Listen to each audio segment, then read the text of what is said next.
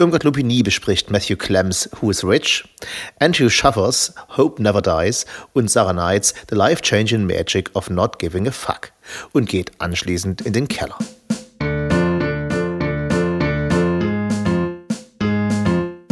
Scheitern als Chance. Fragt sich nur wofür. Die Kollegen des Studio B-Kollektivs haben auf Anstiftung von Herrn Falschgold hin Humore als Klammer für die neue Sendung gewählt. Ich habe protestiert und dann als Hilfe eine Liste angeblich lustiger Bücher von Herrn Falschgold erhalten, von denen ich drei kannte, zwei davon bereits in Studio B besprochen wurden und ich eins gelesen habe. Who is Rich von Matthew Clem. Finger weg, falls ihr euch in meinem Humorspektrum bewegt. Ansonsten, klar, lest es. Wenn euch das Setting pittoresk erscheint, hier Mittelalter, ehemals kurzzeitig berühmte Comicbook-Zeichner, mittlerweile Vater und unglücklicher Ehemann, verbringt seinen Sommer auf einem Campus, wo er gemeinsam mit anderen an den Künsten interessierte Laien in Workshops unterrichtet und eine Affäre mit einer Millionärin fortführt, die er beim letzten Sommercamp kennengelernt und mit der er seitdem manisch Nachrichten ausgetauscht hatte behandelt werden zwei Fragen. Wie kann man seine Affäre vor sich selbst legitimieren und warum ist seine Millionärsgeliebte so reich, während er so arm ist? Zuerstens kann man nicht und zweitens, weil die Welt eben so ist. Einem sensiblen und von Erfolgslosigkeit verwöhnten Vater beim Scheitern zuzuschauen, während die diversen Charaktere in immer absurderen Plots noch absurdere Dinge tun, hat mich sehr traurig gemacht aber ich lache auch nicht, wenn jemand auf der Straße hinfällt. Jeder weiß, dass wir alle von Zeit zu Zeit straucheln, Mist bauen, uns wie Arschlöcher verhalten und in eine Krise oder gar Sinnkrise kommen. Und natürlich gibt man sich dann eine Zeit der Sehnsucht hin, in der man dann versucht zu glauben, keinen Mist gemacht zu haben, bis man sich nicht länger bescheißen kann. Aber eigentlich weiß man das und der Hauptprotagonist weiß es auch weil er die ganze Zeit darüber sinniert und Ausflüchte findet und immer neuen Quatsch macht, ganz so, als ob er hofft, dass ihm endlich jemand auf den Kopf haut und sagt, dass er damit aufhören soll. Langweilig und immer sind die anderen Menschen oder die Umstände schuld. C.K. Lewis für Arme quasi. Am Ende wird daraus ein Indie-Film gemacht und abhängig von der Qualität der Schauspieler wird es vielleicht doch ganz hübsch, aber eigentlich nein. Schaut euch auf jeden Fall einen anderen Film an. Kurz zuvor hatte ich noch schnell ein kleines Werk von Andrew Schaffer gelesen, Hope Never Dies. Wahrscheinlich, weil er das zuvor erwähnte Werk, dessen Titel ich nicht noch einmal erwähnen möchte, nicht gelesen hat. Hope Never Dies zählt zum Genre der Fanfiction.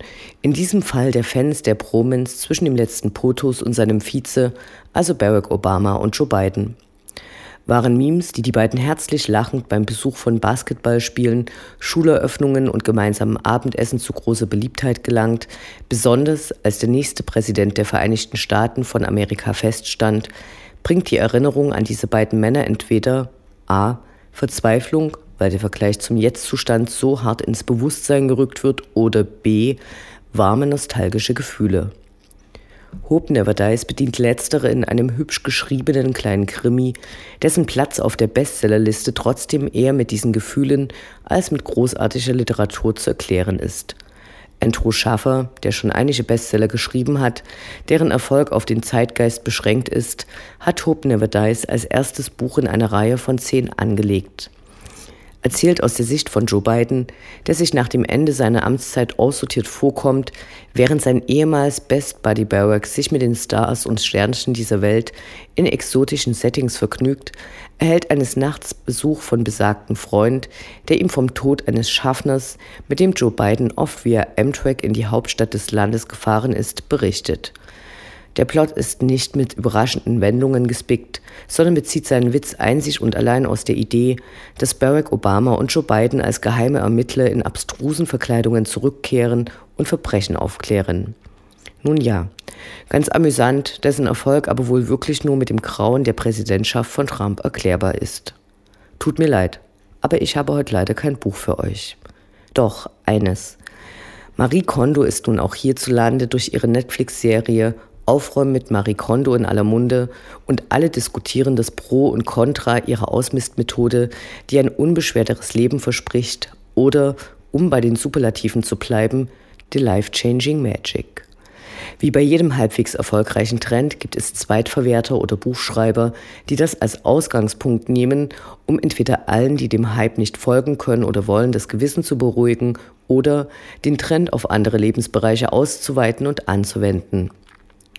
The Life-Changing Magic of Not Giving a Fuck von Sarah Knight, im Original mit dem Sternchen an der richtigen Stelle, möchte die KonMari-Methode auf eine Haltung dem Leben und seinen Widrigkeiten gegenüber ausweiten.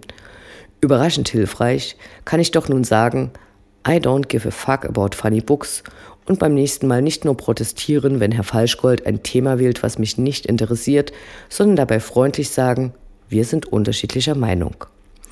Ansonsten bleibt mir als Fazit, dass die Serialisierung von Büchern, sei es nun in der Jack Reacher-Serie von Lee Child über den heute kurz vorgestellten ersten Band von Szenen von Andrew Schaffer bis hin zu Sarah Knight, die die A Fuck-Reihe noch um ein paar weitere Bücher erweitert hat, zu leichten Ermüdungserscheinungen führt. Ich werde wohl mal kurz in den Keller gehen.